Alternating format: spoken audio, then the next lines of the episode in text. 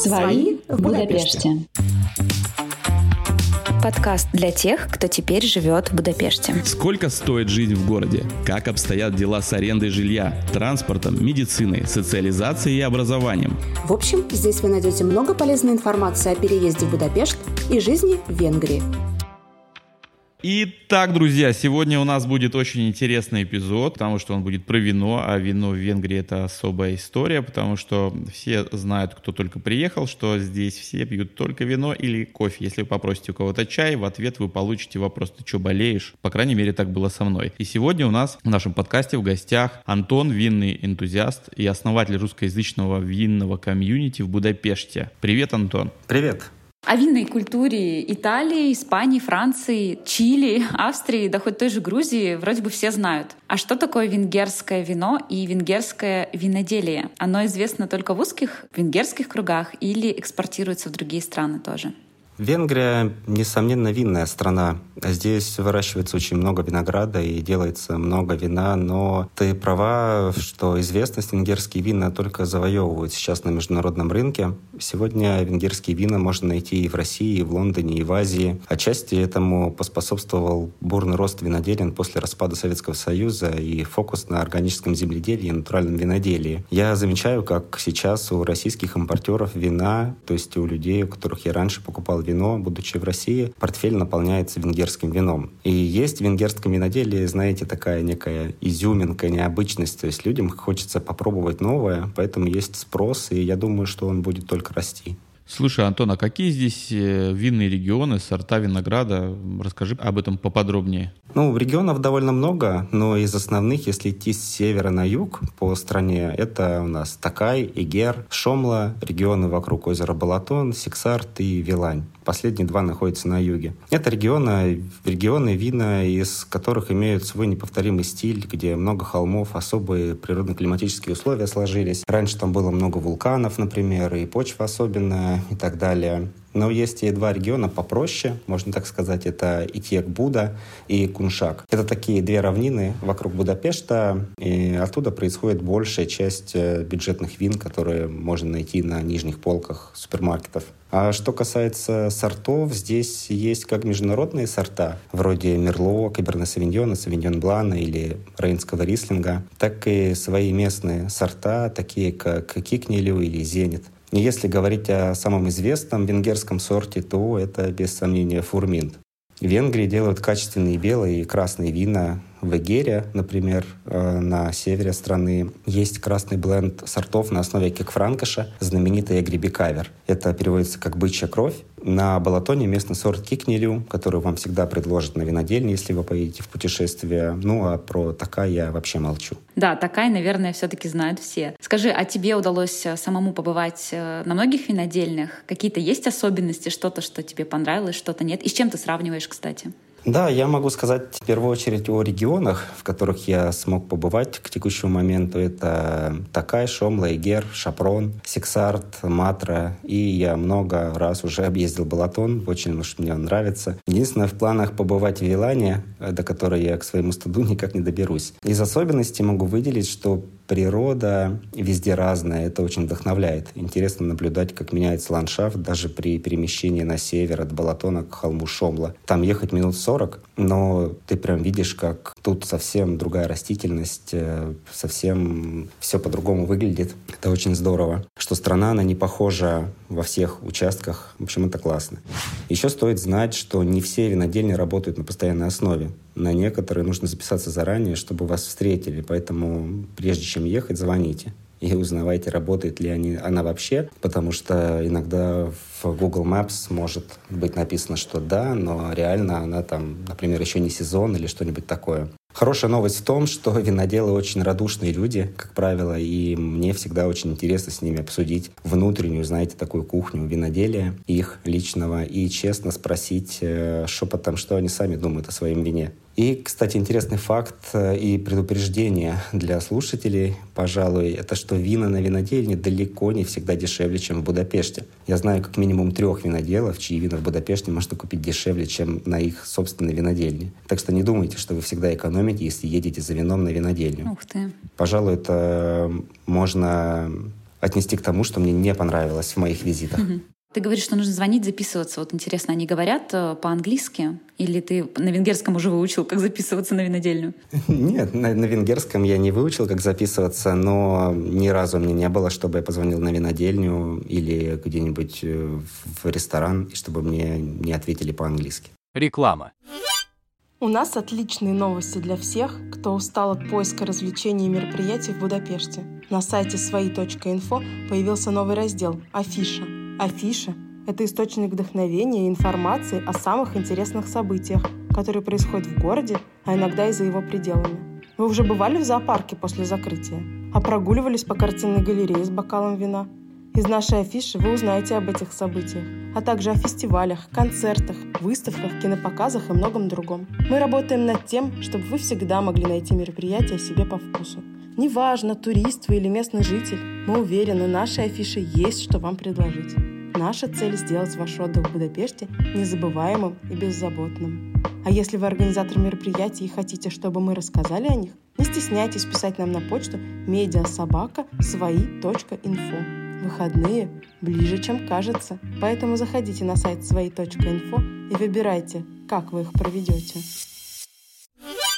Антон, я живу рядышком с э, центральным рынком. Я вижу везде такай, бутылки вина подарочные такие красивые. Я прочитал, что такая считается напитком королей в интернете. Скажи, пожалуйста, нашим слушателям, и мне тоже это очень интересно, какое место сейчас такая занимает в европейском виноделии? Ну, говоря такая, в этом контексте мы говорим про природно-сладкое такайское вино Асу, скорее всего потому что в Такае делают прекрасные сухие вина, и тихие, и игристые. Лично я считаю, что сладкое осу — это, несомненно, великое вино но не то, что стоит в каждом ABC Будапешта потому что асу — это такой напиток, который все туристы, наверное, знают, и поэтому практически в любом месте его можно купить. Однако хорошее, сложное, сбалансированное асу, как и любое другое венгерское вино, нужно поискать. И стоит оно далеко не дешево. Иногда от десятков тысяч до сотен тысяч форинтов за бутылку. Я видел бутылки там по 10, 20, 30 тысяч вот на рынке стоят, да, и не обращал на это внимания, что это не дешевое вино. Да, но тем не менее, то есть хорошее СУ, оно может стоить и еще дороже. А дешевое вино может быть лишено кислотности и будет приторным и плоским. Это не то СУ, которое любят короли. А недавно, кстати, приезжал Папа Римский в Будапешт. Все, наверное, видели. Вот он большой любитель АСУ. Хитрюга. Папа Римский. Что-то он знает. Такайское осу, оно, да, не такое известное в узких кругах, как, скажем, французский сатерн, который тоже является сладким вином и делается в какой-то степени похожим образом, в какой-то нет. Но если вы увлекаетесь вином и попробуете действительно хорошее осу, вы поймете, что сатерн просто больше на слуху, но не более того. Интересно. А ты, кстати, упомянул натуральное вино. Можешь объяснить, о чем это? Да, я говорил, что за счет натуральных вин Венгрия отчасти немножко выстрелила в последние годы. А вы, наверное, заметили, что в последнее время вообще есть определенный спрос на органические продукты. Ну, знаете, там молоко от счастливых коров, яйца от кур, свободно гуляющих по лугам. Это коснулось и вина и сыграло на руку венгерским виноделам. В винном мире натуральным вином принято называть то вино, которое сделано из винограда, который не обрабатывался химическими удобрениями, а потом в процессе винификации использовалось минимум добавок, например, диоксида серы. И в процесс брожения вообще старались не вмешиваться. То есть оставили его там, хороший виноград, отжали, оно там забродило как-то, и вот что-то получилось. Мы как бы берем здоровый виноград и позволяем естественным дрожжам, которые живут на нем, сбродить сок. Как результат мы получаем вина, которые обладают особыми вкусовыми характеристиками. Кому-то они нравятся, кому-то нет. Вина получаются такие иногда немножко диковатые, я бы их назвал. Но сейчас многие, зарекомендовавшие себя в этом направлении производители, экспортируют до 70% своего вина за границу. А цены на него выше, чем на вина той же натуральной категории, чем э, из Франции, Италии или Германии. И да, я не говорю, что вина традиционные, то есть вина, в которые добавили немного диоксида серы, использовали культурные дрожжи и тому подобное, их не нужно пить. Натуральное вино и традиционное, или как его называют, конвенциональное, это две разные ветки, два разных течения в мире вина, которые живут, развиваются совершенно независимо. И, на мой взгляд, стоит пить и то, и то, чтобы расширять свой вкус.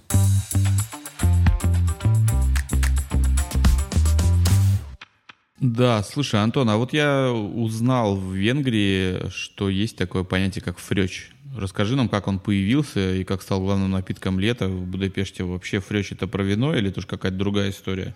Я специально не копался в истории происхождения этого напитка, но я считаю, что фрёч появился естественным образом. Не все вина легко пить летом, даже белые. В Венгрии, в принципе, жарко, и белые вина далеко не всегда получаются очень легкими. Вот. А разбавить вино газировкой можно, конечно, но надо помнить, что хорошее вино а, самодостаточно и не требует никаких добавок. Однако есть такие вина, которые без соды вообще сложно пить. Я сейчас про некачественные больше. Я считаю, что нет ничего страшного со вкусом головной боли, ты говоришь, да, вот эти вина, которые нужно раз, разбавлять? Ну да, да, да. То есть лучше бы их разбавить, чтобы минимизировать этот эффект. Вот. А так я считаю, что нет ничего страшного в том, чтобы выпить фрёч. Э, но все же к вину это имеет очень посредственное значение и отношение. То есть для меня это стоит в одном ряду с коктейлями. Просто другой напиток, который вполне себе имеет право на существование. Антон, а можешь ли ты уже, взглянув на вино, скажем так, на венгерском, прочитать этикетку? И вообще, что важно знать, покупая вино с этикеткой полностью написанной на венгерском? Да, и куда смотреть? Какие-то, может, там кодовые слова, чтобы не купить какую-нибудь ерунду. Я вот знаю, например, мне в одном баре понравилось э, вино, и мне сказали, если вы такое любите, говорите балатон. Или ищите балатон на этикетке, и вам будет вот вкусненько.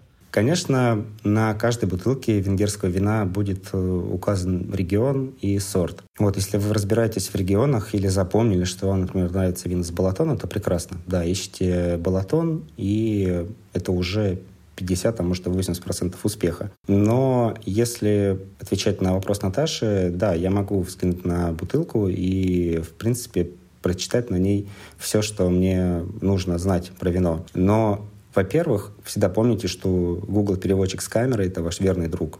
Правда. Это самый простой и самый эффективный метод не ошибиться. Со временем вы запомните, что фехер — это белое, ворож красное, а идыш сладкое, что критично, если вы ищете сухое вино. Для сухого ищите на этикетке сарас. А игристое можно, конечно, читать, можно не читать, но вы узнаете и так по форме бутылки и по пробке, что оно игристое. Но в целом игристое на венгерском называется пешге. Реклама. Подпишитесь на телеграм-канал подкаста, где ведущий делится своими новостями и впечатлениями от Будапешта в необычном формате. Ищите канал «Свои в Будапеште» в Телеграме или на сайте свои.инфо. Антон, у меня такой вопрос интересный. А вот португальские вина, они все немножко похожи, некоторые из них, большая часть. Мне всегда они казались как игристые. А бутылка обычная, в общем-то. Какая-нибудь газелла, ну, может быть, кто-то знает, помнит такое вино. Оно, э, бутылка, в общем, обычная, а это когда пьешь, это такой прям чистый, прям игристое вино. Здесь таких не бывает бутылок. Вот просто сказал про, по, по поводу. Ищите по форме такой, вы точно угадаете. Да, Кирилл, ты имеешь в виду сейчас винья верда. Это особая категория вин, и в них есть остаточная газация такая. То есть э, здесь такие вина иногда встречаются, особенно среди натуральных вин, о которых я говорил недавно. Но в данном случае это скорее воля винодела сделать такое вино. Здесь э, подобные вина в массовом формате они не очень распространены. Понятно. Слушай, а вот тогда рекомендация от эксперта поделись с нами и со слушателями лучшими, по твоему мнению, венгерскими винами из разных ценовых сегментов. Например, там бюджет какой-нибудь средний, премиум, я не знаю, кто что любит. И, и что должен обязательно попробовать каждый? И я на самом деле вопрос для меня не праздный, потому что первый раз, когда мы только первый день при, приехали, ну, зафиксировались в Венгрии, мы не знали, что выпить. Я вышел на улицу, посмотрел, что пьет молодежь. Я увидел бутылку зеленую с зеленой этикеткой, на ней написано было Фритман или что-то типа того. Стоит 1500 форинтов. Я подумал, ну раз все пьют, значит оно нормальное. Я пошел купил, и я, о чудо, мне понравилось, мне было вкусно. То есть я не скажу, что я прям сноб, да, мне только там дорогое вино подавай. Я вполне могу вот обломиться таким винцом в сетевых магазинах России я не брезговал грузинскими какими-то хванчикарами за тысячу рублей, условно говоря, да, за там 4 тысячи форинтов. Поэтому, ну и дорогие в моей коллекции были какие-то бутылки, там несколько сотен долларов и даже и, и дороже. Поэтому вот интересно, дай рекомендации. И, кстати, отдельно скажи мне, что ты про Фритман думаешь, или как он правильно звучит.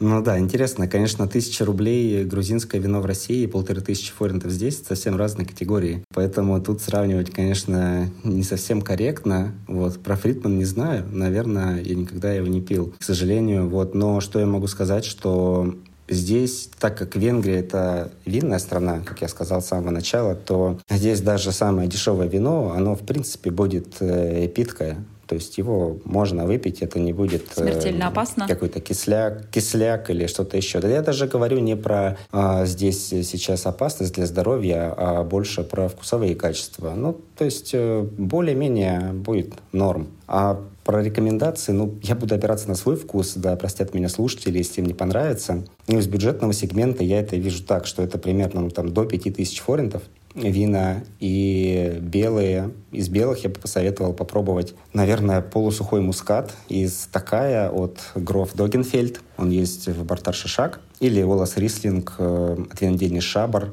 который называется Бачхеть. Его обычно можно найти в магазине Кулинарис. Сейчас его там нет, возможно, потому что недавно на своем канале я расхвалил его и сказали, что пришли какие-то люди, какие-то люди и скупили два ящика, да. И на свою дегустацию я не смог вот его купить недавно, пришлось взять другой.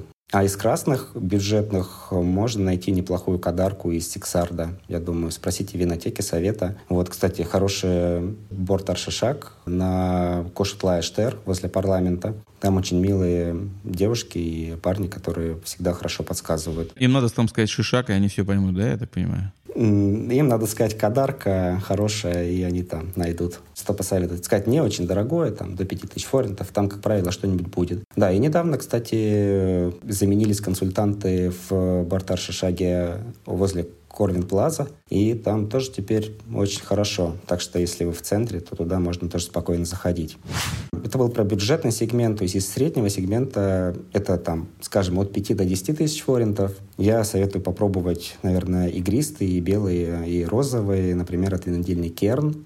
Uh, у них есть виноградники на Балатоне и в Такае. Хозяйка там, кстати, русскоговорящая, прекрасная женщина. Очень интересно, мы с ней побеседовали недавно на одном фестивале винном который проходил недалеко от парламента. В общем, отличные вина стоят там в районе 7-8 тысяч форинтов за бутылку, и по качеству для игристых я считаю, ну, что это очень хорошо. А красные, как я уже упоминал, есть Эгри Бикавер, та самая бычья кровь из Игера. Можно купить винодельню Бойт, она тоже есть в Бартар Шишак и хорошо передает стиль этого красного вина. Если вам понравится, то можно копать дальше. Приходить, прям говорят, дайте мне грибикавер, который лучше Бойт например. Накидываете там пару тысяч форинтов, вам дают, пробуете, такие нравятся, еще, давайте еще плюс две тысячи и так далее. Пока не вот, разоритесь. Там можно развиваться. Да, пока не разоритесь. Вот, э, ну, как бы хорошее вино, если на него подсесть, то потом уже сложно соскочить. А про премиум сегмент, скажем, пусть это будет до 30 тысяч форинтов за бутылку. То есть из белых тут можно сказать, что попробовать нужно хороший осу, как раз тот самый, тот самый напиток королей. Его можно купить, кстати, и в Бартар Шишак, и на винодельнях. Спросите совета в винотеке, там вам, в принципе, подскажут. Обращайте внимание на год урожая, то есть можно спросить, вот я хочу хороший осу, чтобы он был в балансе, чтобы была хорошая кислотность. И прям вот вы сами пробовали, которая прям вот классная. Вот хочу его. Вам посоветуют. А красные — это особая моя, наверное, любовь, которую я открыл где-то, наверное, полгода назад. Это те же Эгри Бикавер, но старые. Вот есть винодельня Сент-Андреа, у них есть вино меренгю, называется. Переводится как медитативный или задумчивый с венгерского. И вот есть вина, которым по 10-15 лет от года урожая уже просто фантастические, очень глубокие, теплые такие. Я имею в виду как теплые не то, что вы его подаете неправильной температурой, вот, но очень просто сложные и вкусные вина, действительно. Можно их купить э, в Скайбар э, Сант-Андреа в Будапеште на вынос. Вот если поедете на винодельню Сант-Андреа, то там вам это вино продадут на 30% дороже. Поэтому не рекомендую. Обязательно попробовать. Я всем советую натуральные венгерские вина. Тоже, о чем я сегодня говорил. Если вы раньше никогда не пили натуральное вино, вы удивитесь э, вкусу и с большой долей вероятности влюбитесь. Реклама. Вступайте в книжный клуб Будапешта, теплое русскоязычное сообщество, где мы читаем и обсуждаем книги, проводим литературные пикники, экскурсии, походы и квартирники. Просто вбейте в поиске телеграм «Книжный клуб Будапешта». Добро пожаловать!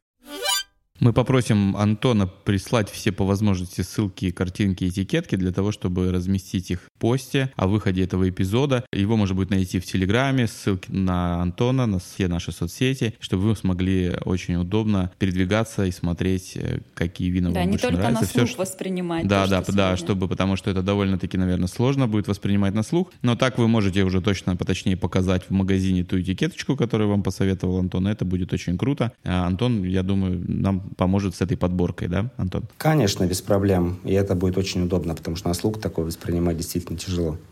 Антон еще упоминал сейчас о том, что он проводит дегустации в Будапеште. А еще следует сказать, что он ведет канал, который так и называется «Дегустация вина в Будапешт». Там, собственно, можно все узнавать про э, те дегустации, которые он проводит. И в связи с этим у меня вообще вопрос, как развита венгерская винная комьюнити? Ну, венгерская, наверное, мы будем говорить про русскоязычное, а может быть и не про русскоязычное, ты знаешь. Как много здесь вообще дегустаций, винных каких-то туров?